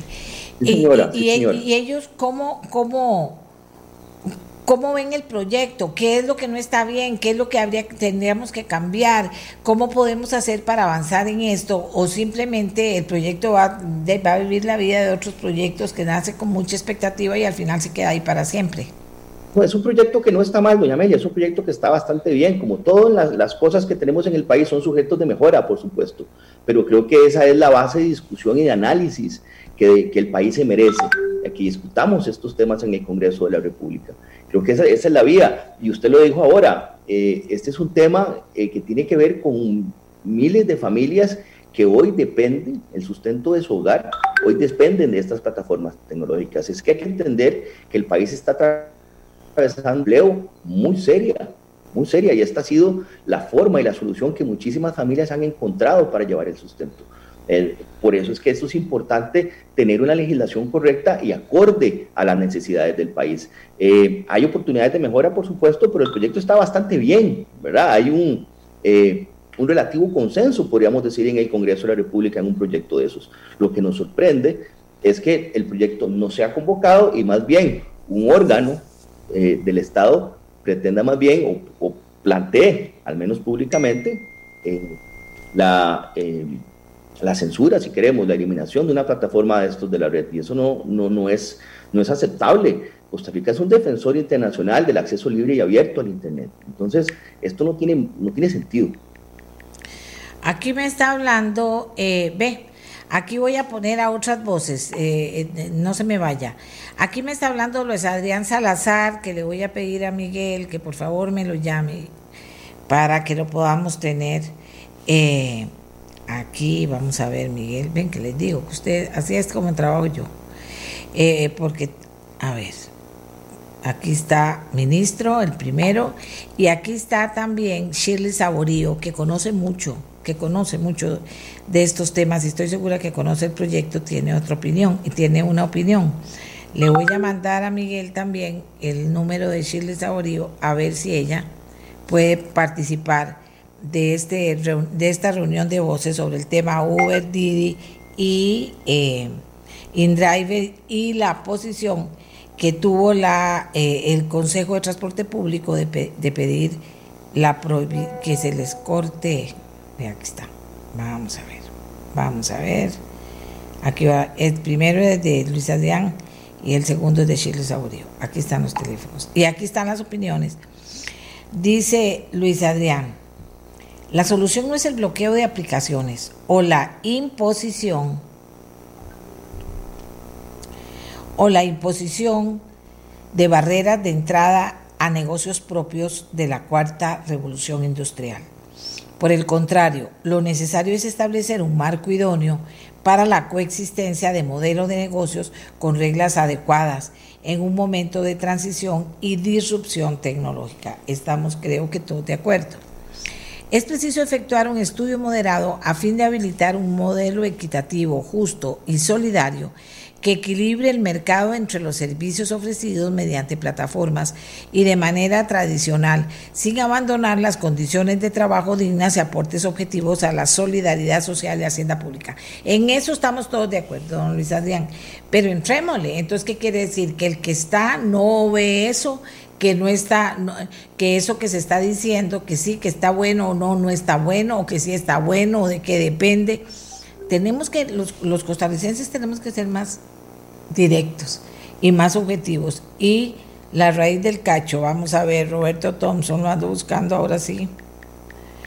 Eh, Miguel, si tenés el número, llámate a Roberto Thompson, que había estado con este tema y que al final, a ver qué piensa. Lo vamos a llamar, ya le puse. Aunque sea por teléfono, si le cuesta mucho conectarse con él. Conectarse con el Zoom. Porque entonces, ¿qué es lo que no entiendo? ¿Qué es, por qué decimos que está bien y por qué y otros y el Consejo de Transporte Público lo quiere sostener? Porque eh, eh, quiere que se eliminen, se corten las aplicaciones. ¿Por qué? ¿Por qué estamos en esta situación en medio de la crisis de empleo que tenemos? Sutel dice que la ley no lo permite y cómo se llama y parece que la ley tampoco se lo permite al MISIT y eso también es importante de tomar en cuenta en lo que estamos hablando. ¿Me explico? Si se puede bloquear o no las aplicaciones o se pueden poner barreras a la entrada eh, de este tipo de negocios de la cuarta revolución. O sea, ¿qué es lo que está pasando? Porque cuando uno tiene esa cantidad de personas preguntando y no les explicamos qué es lo que está pasando, y le agradezco mucho al director ejecutivo de la Cámara de Comercio. Eh, tenemos nosotros eh, a la, tenemos ausencia en el tema, porque esto no salió ayer en la tarde. Tenemos una nota en ameliarueda.com, pero esto ya, esta petición salió hace un par de días era que por lo menos la asamblea mm, se despertara y alguien dijera, bueno, mira, aquí tenemos un proyecto, pero el gobierno no quiere mandarlo, lo tenemos avanzado, no sirve, tenemos que hacer otro. A los miles de costarricenses que dicen, me voy a quedar sin trabajo otra vez, ¿qué hago? Y muchos de ellos compraron su carrito para poder vivir de lo que significa que de por sí fue una actividad o un negocio que fue seriamente tocado también por el tema de la pandemia. Recuerden a ustedes que eso estuvo muy difícil para ellos. Em, y, vuelvo con el señor Alonso de, de la, el director ejecutivo. Dice, doña Amelia, malicia indígena, estamos a 11 meses de las elecciones, ¿será que comienza se comienza a listar el terreno. Es creíble que el Consejo de Transporte Público no sabe que no hay una ley para regular Uber. El PAC comienza a calentar una para sacar su pan. Dice aquí un señor que me está escribiendo. Que si voy a entrevistar a Jonathan Prenda sobre la resolución de la Procuraduría de la República, ya lo entrevisté en su momento cuando eh, comenzaron con el tema. Si lo tengo a mano, lo, lo entrevisto, no se preocupe. Eh, Vamos a ver, los taxistas rojos no dan abasto para la demanda del servicio. Entonces, ¿cuál es el egoísmo? Todos tienen derecho a trabajar. Lo que se debe hacer es simplificar el proyecto de ley que no soluciona lo que el proyecto de ley no soluciona. Eso porque se siguen protegiendo a los taxistas. Se deben proponer las reglas básicas para que alguien del servicio de transporte público y que el que las cumple lo dé. Además, el sistema siempre debe diseñarse con el usuario como su centro. Es para permitirle escoger lo que mejor le parezca al usuario. Yo estoy de acuerdo con eso. Hay muy buenos comentarios, doña Amelia. Ah, no, tengo más aquí. eh, ah, no, no, no, no, no. Tengo, tengo muy buenos comentarios. Eh, de los dos, de la vacuna y de Uber, Didi e InDriver. Pero, pero de eso, pero, pero, vamos a ver el doctor Fernando Morales, eh, que estuvo ayer en el programa, que es el, decano de la Facultad de Educación, eh, perdón, de medicina de la Universidad de Costa Rica y que resulta ha sido un hombre absolutamente comprometido con la investigación y el tema del adulto mayor. Yo le preguntaba si Costa Rica estaba preparada para dar atención mental a aquellas personas, como se ha dicho ya a nivel mundial, que se afectan tanto psicológica como psiquiátricamente por diferentes, por diferentes eh, relativas con el tema del COVID y la pandemia que los han afectado que los afectan. Entonces yo le preguntaba que si estamos preparados y se vea, Costa Rica en el papel todo lo tiene preparado, pero en la ejecución en la y, en el, en, el, y en el aterrizaje de las cosas no lo hacemos. Y yo le pregunto, señora Alonso, ¿hace cuánto tiempo estamos en esto? Tiempo, vean la inconsistencia, doña Amelia. Eh, recientemente, con, los cambios en, los temas, en los temas tributarios, el, tema de finanzas públicas, de fortalecimiento de finanzas públicas, estas plataformas ya eh, iniciaron el cobro del impuesto al valor agregado, por ejemplo. O sea, ya el gobierno, de una forma tácita, lo que le está dando a esas plataformas es algún grado de legalidad. Están pagando impuestos, ¿verdad? Entonces, cuando uno ve una posición como en el CTP, eso es completamente inconsistente, además de, no sería inapropiado incluso. Creo que el, el don, Luis ahora lo, mencionaba, esto necesita eh, ponerse a trabajar de una forma inteligente, clara, y ya tenemos el mecanismo, en el Congreso hay, un proyecto de ley que puede cambiar y puede mejorarse, sí, claro, es, muy probable, pero esa es la vía, la discusión, el análisis, eh, y por supuesto el aporte, el aporte en este caso de la Cámara de Comercio, de quienes están involucrados en este negocio, estoy seguro que el país podrá contar con una legislación adecuada y correcta eh, para plataformas digitales, que hoy es un tema de movilidad. Mañana no sabemos qué viene, si estamos inmersos en un cambio, en una, en una cuarta revolución industrial, no sabemos mañana qué viene, eh, qué nuevas eh, tecnologías tendremos a disposición de los, de los consumidores, de los usuarios eh, este tipo de cosas no sientan un buen precedente.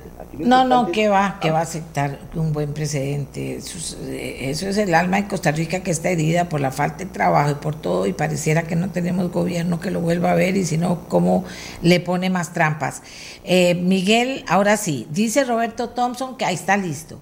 Pablo Heriberto Abarca, si no tenés el teléfono te lo doy.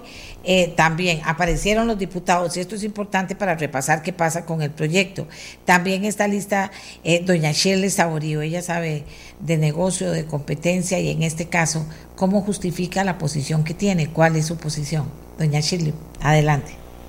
Gracias, doña Amelia, muy buenos días. Muy buenos días a don Alonso también. Eh, la verdad, pues qué bueno que trajo el tema a la mesa, doña Amelia. Es una preocupación enorme, la verdad, que, en momentos donde tenemos un 20% de desempleo eh, y con un y con una tasa de una caída del crecimiento de la economía del 4,5%, estemos pensando en bloquear iniciativas que permitan que las personas puedan llevar arroz y frijoles a la mesa. ¿verdad? A mí me parece realmente sorprendente la, la posición.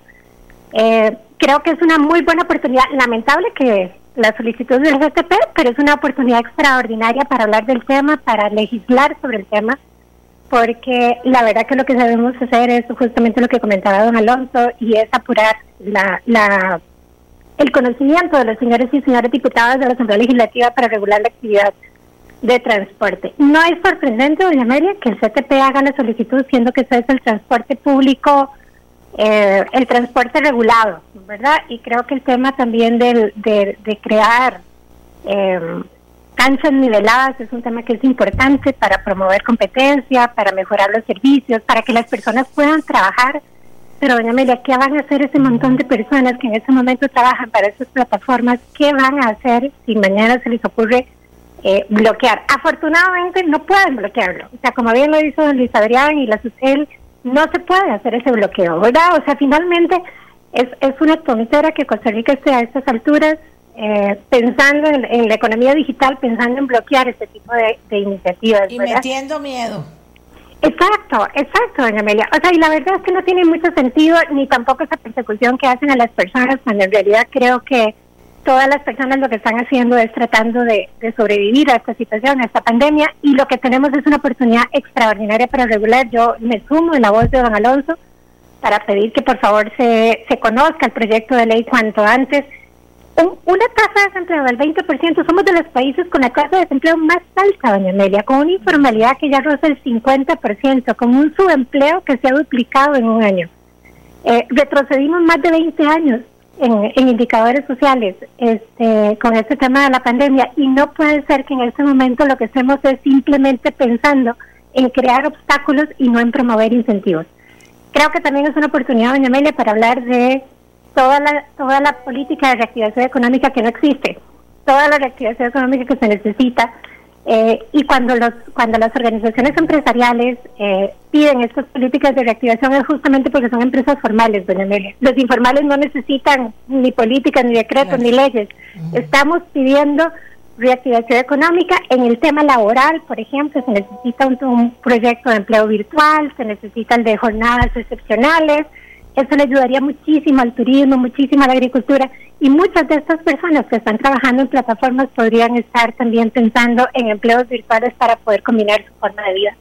Eh, es un tema que la OSD ha llamado mucho la atención también y, y, es realmente lamentable. Creo que pongámonos en positivo y aprovechemos la oportunidad de que el tema está sobre la mesa para que los diputados finalmente conozcan el proyecto y que el gobierno de la República convoque el proyecto eh, a las sesiones extraordinarias de la Asamblea Legislativa. Muchas gracias, Shirley. Pongamos a los diputados. ¿Qué pasa, don Roberto Thompson? Buenos días.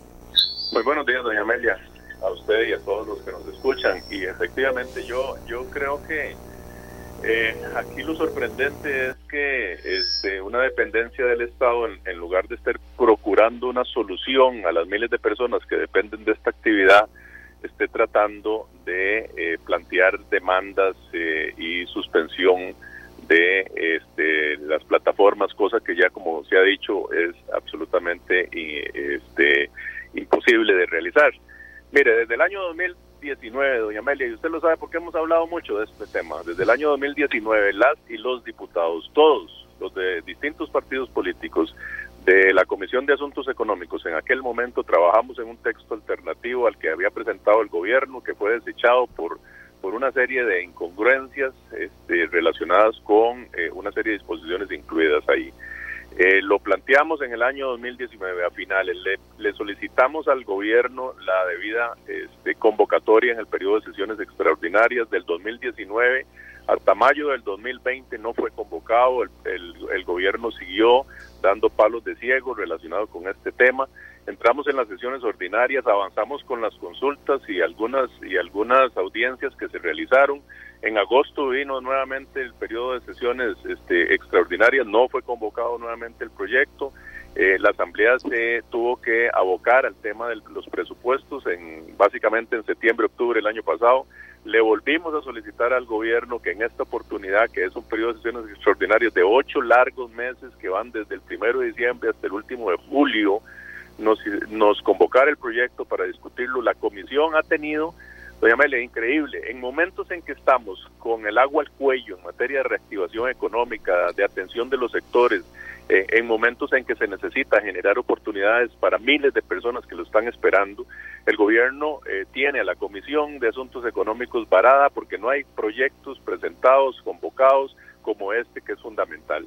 Nosotros este, hemos conversado con todos los sectores, incluyendo a los al sector de taxistas y ellos están de acuerdo en la regulación. Yo lo que no entiendo es cuál es la posición final del gobierno en relación con esto, porque incluso eh, los propios taxistas han estado eh, moviéndose hacia, hacia mecanismos digitales, hacia plataformas que les permitan ser atender al usuario con mayor eficiencia.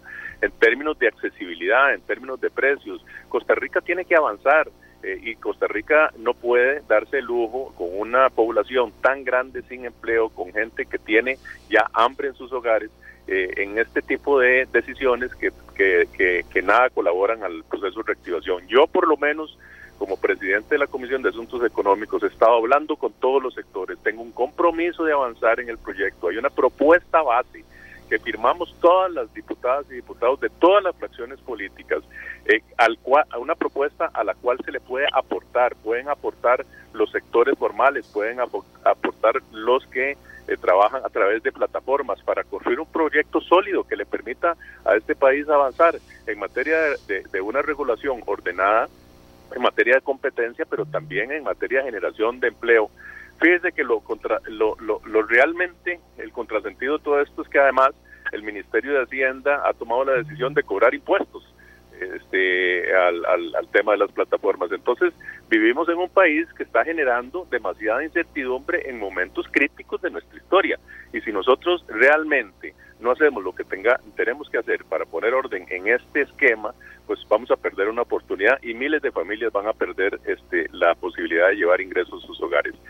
De la Comisión de Asuntos Económicos hay un compromiso formal que en el momento en que el proyecto sea convocado por el Poder Ejecutivo, nos sentamos con todos los sectores para eh, aportarle eh, lo necesario para que a cortísimo plazo lo podamos dictaminar y más allá de las discusiones que tenemos, que son muy importantes, como la de empleo público, como la detención de la situación fiscal, podamos dar señales de reactivación a todos los sectores del país.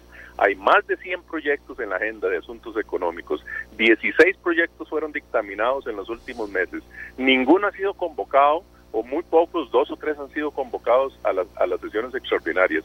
¿Dónde está el verdadero compromiso del gobierno? Y para quienes nos dicen a los diputados que no tenemos ese ánimo de trabajar, sí lo tenemos, doña Amelia, a mí me da vergüenza, me da vergüenza como diputado, como presidente de la Comisión de Asuntos Económicos, tener que cancelar sesiones de la Comisión porque no hay proyectos en agenda, eh, teniendo tantos sectores, tanta necesidad en este país. De manera que un llamado más, un llamado adicional al gobierno de la República para que convoque esta iniciativa que tiene las firmas de todos los diputados, incluyendo las de los diputados de gobierno, y que nos pongamos, nos amarremos, este, nos, nos doblemos las mangas y empecemos a trabajar y en las próximas semanas, junto con los sectores, construyamos este, una, una solución definitiva para este tema que ya tiene años y que tiene que solucionarse.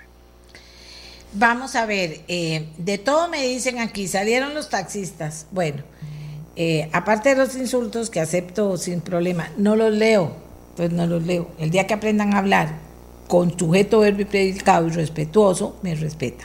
Entonces, los leo. Voy a leer los que sí hablaron con respeto. Dicen algunos taxistas que, eh, ¿cómo se lo voy a quitar aquí una partecita, pero para decirle, para decirle más o menos qué es lo que dicen? Yo creo que es que ellos no han entendido, Roberto Thompson dice, es que cómo es posible que nosotros estamos pagando todo y ellos no pagan nada. ¿Cómo es posible si son esos lo que son todos los de Uber y esos grupos son puras gentes que están explotando a los son gente que compró los carros y los está explotando? En fin, por ahí andan los comentarios de bravura y que dicen, "Dios guarde, Dios guarde, Dios guarde." Eh, el gobierno logre sacar adelante eh, un proyecto de este tipo o los diputados lo logren, Roberto. Es que el tema finalmente está ahí. Hay otros que dicen esto es pura política del CTP con el PAC para que finalmente eh, salgan con una de esas medidas en época política para ganarse votos para las próximas elecciones. O sea, de todo me están diciendo. Sí, doña, doña Amelia, pero yo, yo quiero decirle algo y quiero decir, quiero ser muy enfático yo me he reunido con todos los grupos de taxistas. Yo, yo soy una persona eh, que escucha eh, que las preocupaciones, con ellos me he reunido. Ellos, ellos, la, la, dirigencia este, de los taxistas ha manifestado la necesidad de que se realice la, la, la regulación. Ellos no están en contra de la regulación. A mí me parece que si se explica bien, si se construye bien el proyecto, este, ellos van a entender, el sector taxi va a entender la importancia de esta regulación. O no es más complicado vivir en esta incertidumbre permanente. Eh, yo creo que aquí tenemos que hacer un esfuerzo y juntarnos como país para buscar una solución clara. Nosotros lo hicimos en, hace algunos años este, con el tema del porteo. Nos sentamos, construimos un, un proyecto de ley, un acuerdo general, pero no podemos seguir esperando este, en estas condiciones de incertidumbre, porque es una incertidumbre para los taxistas y es una incertidumbre también para los que están prestando su servicio este, a través de, de plataformas. Todos somos costarricenses, todos hemos sido afectados de alguna u otra forma por esta situación de la pandemia. Tenemos que abrazar soluciones que sean viables y yo me he comprometido a recibirlos las veces que sean necesarios, las veces que sean necesarios a todos los taxistas este, a los cuales respeto mucho y a todos los que eh, eventualmente la están pulseando en la calle porque se trata de buscar una solución que nos permita discutir un esquema en el cual podamos eh, ir adelante eh, en, el, en, el, en, el, en el trabajo digno que merecen eh, este sector de costarricenses. De manera que yo no me niego a seguirlos escuchando. Pues no los eh, escuche mucho, ya es mucho tiempo de hablar, don, don Roberto. Aquí hay que hacer algo a otros niveles, aquí hay que hacer algo con esta gente porque si no de verdad hay gente que puede pasar hambre, pero también los enfrentamientos en que entre los taxis rojos, que si Uber y todo, que, que por favor se pueda finalmente aprobar una ley que ponga a todos a, a, pagar impuestos y a las condiciones que se requieren y que entonces sea una cuestión de una competencia sana entre todos. Decir, si, si a mí me, me, me, da mejor servicio Uber que taxi, pues entonces uso Uber. Si me da mejor taxi, entonces uso taxi. O sea, el fin, a la final eso es la libertad de vivir en un país democrático.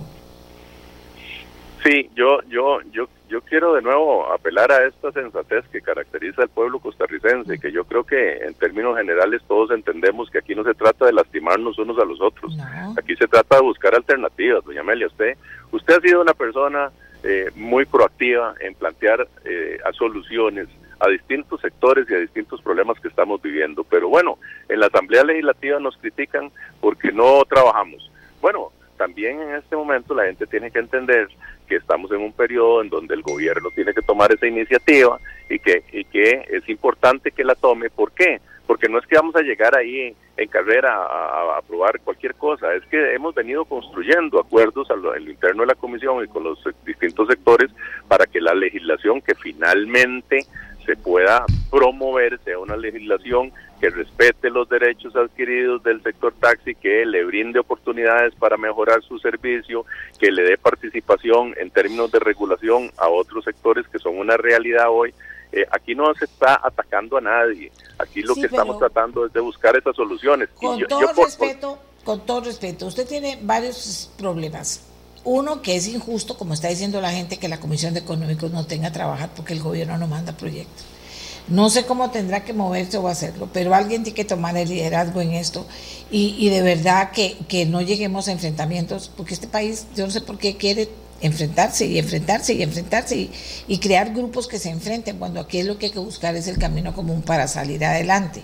Tengo a Pablo Heriberto Abarca, también diputado, y que me cierra el programa, el ex ministro de Ciencia y Tecnología. Pablo Heriberto, ¿qué aporta usted a lo que ya dijo el diputado Thompson? Bueno, muchas gracias, doña Amelia. Eh, bueno, esto es una muestra más de que el gobierno no puede andar en bicicleta y comer chicle a la misma vez. Es realmente, bueno, y no me sorprende porque en el momento más importante para el gobierno también la ministra de la presidencia sale de vacaciones. Entonces, uno aquí eh, extraña que de forma paralela podamos afrontar temas importantes, temas pendientes para los costarricenses. El MOP ha sido muy tibio en definir una posición clara con respecto al tema de regulación de plataformas digitales. Eh, y bueno, nosotros en, Económico ciertamente firmamos un texto base que era, digamos, eh, una parte inicial, había que tomar una serie de decisiones.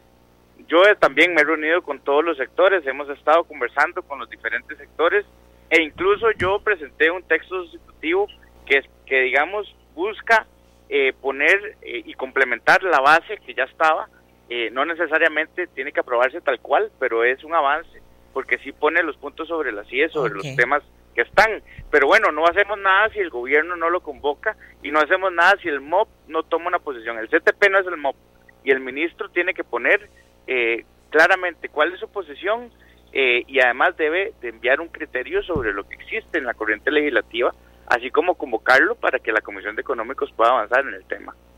Aquí me dice, muchas gracias Pablo Heriberto, eh, me dice don Jorge Marín, me dice, doña Amelia había enviado una propuesta concreta para ayudar a aumentar la recaudación de cuotas obreros a la caja del seguro. Yo trabajo en transporte informal de APP Didi y junto con otras aplicaciones somos más de 40 mil trabajadores que si el gobierno nos legaliza podríamos incorporarnos al régimen del seguro social y pagar las cuotas como trabajadores independientes y ayudar a aumentar el ingreso a la caja. El monto aproximado de recaudación basado en salario mínimo reportado es más de, no le entendí la cifra, pero es una cifra nada despreciable que en estos momentos de crisis inclusive ayudarían mucho. Otro beneficio sería que al ser trabajadores legales podríamos acudir al sistema bancario a pedir préstamos y con eso ayudar a reactivar la economía del país. 40 mil, si en promedio cada uno de estos trabajadores pudieran, pidieran un un préstamo de un millón de colones sería más de 40 mil millones de créditos y una tasa del 15% sería más de 500 millones de ingresos para el banco en interés mensuales. Por último, al ser trabajadores legales seríamos 40 mil nuevos empleos que disminuiría el porcentaje de desempleo en el país. Gracias, don Jorge Marín. Y ahora tenemos ya eh, las palabras finales de todo este tema a alguien que ejerció como... Eh, como ministro de Ciencia y Tecnología, don Luis Adrián Salazar. Estamos acabando el programa. ¿Cuál es su opinión eh, que no sea lo que ya dijeron todos, sino que sea algo de qué es lo que se puede hacer. Usted estuvo ahí adentro del otro lado, ¿qué es lo que se puede hacer? Adelante. Aló. Oh. No me oyen o no oigo, me dicen que me corrí mucho del otro lado. Muchas gracias, Gretel. Aquí la gente es muy buena conmigo, me dice Doña Amelia, córrese bien. Doña Amelia la están tomando así, Doña Amelia, yo les agradezco mucho. Ya estoy bien, espero. Es que, eh, Miguel, ¿qué pasó? Tengo a los Adrián Salazar. A ver. Aquí Luis Adrián Salazar, me dicen que sí, que está listo. Ya, ahora sí, doña Amelia. Muy buenos días. A ver, usted estuvo del otro lado, ¿qué se puede hacer? Tres minutos de cierre. Eh, eh, es muy, muy, muy simple. Aquí nosotros debemos de dar seguridad técnica y jurídica a todas las personas que eh, participan dentro de la actividad de las plataformas. Si nosotros no regulamos en este momento lo que vamos a crear es una inestabilidad y una incertidumbre en donde nadie va a tener garantía de cómo hacer las cosas, pero sobre todo vamos a estimular a que las cosas se hagan en desorden. Actualmente, no solamente en transporte, sino también en todo lo que tiene que ver servicios express, en alojamiento, o sea, vamos hacia una economía digital. Y en este instante, lo más importante de todo es que podemos dar tranquilidad a las personas, obviamente logrando, doña Mele, que esto es fundamental, que las personas puedan aportar a la hacienda pública y al sistema de seguridad social.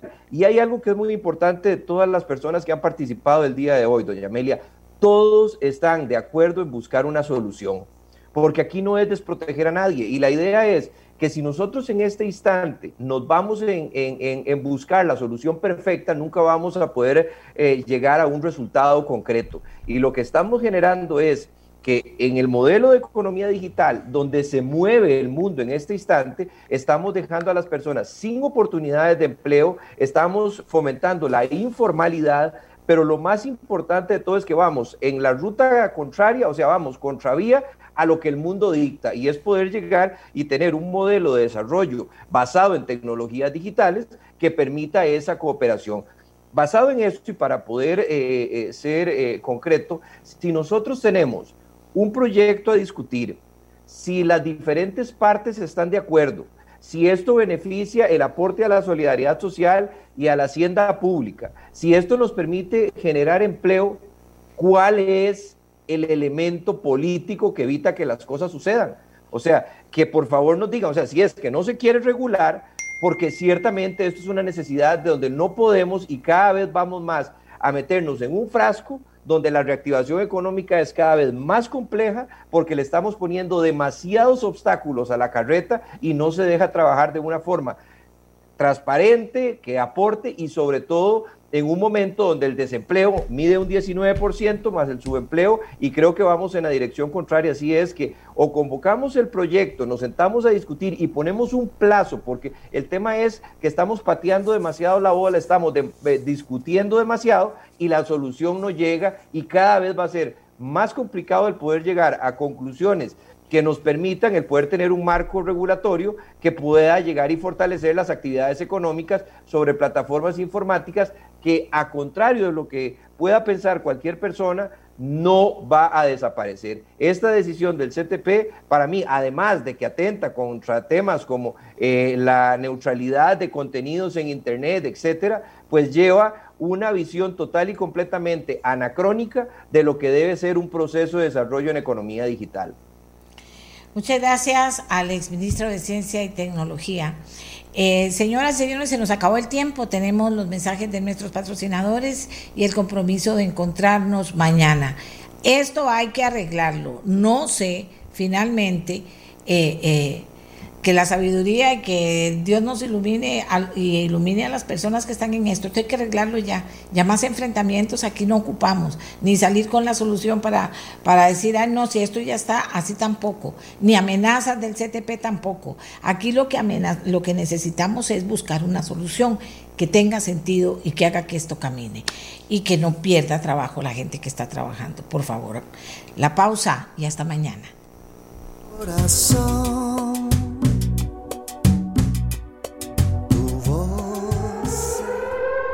Este programa fue una producción de Radio Monumental.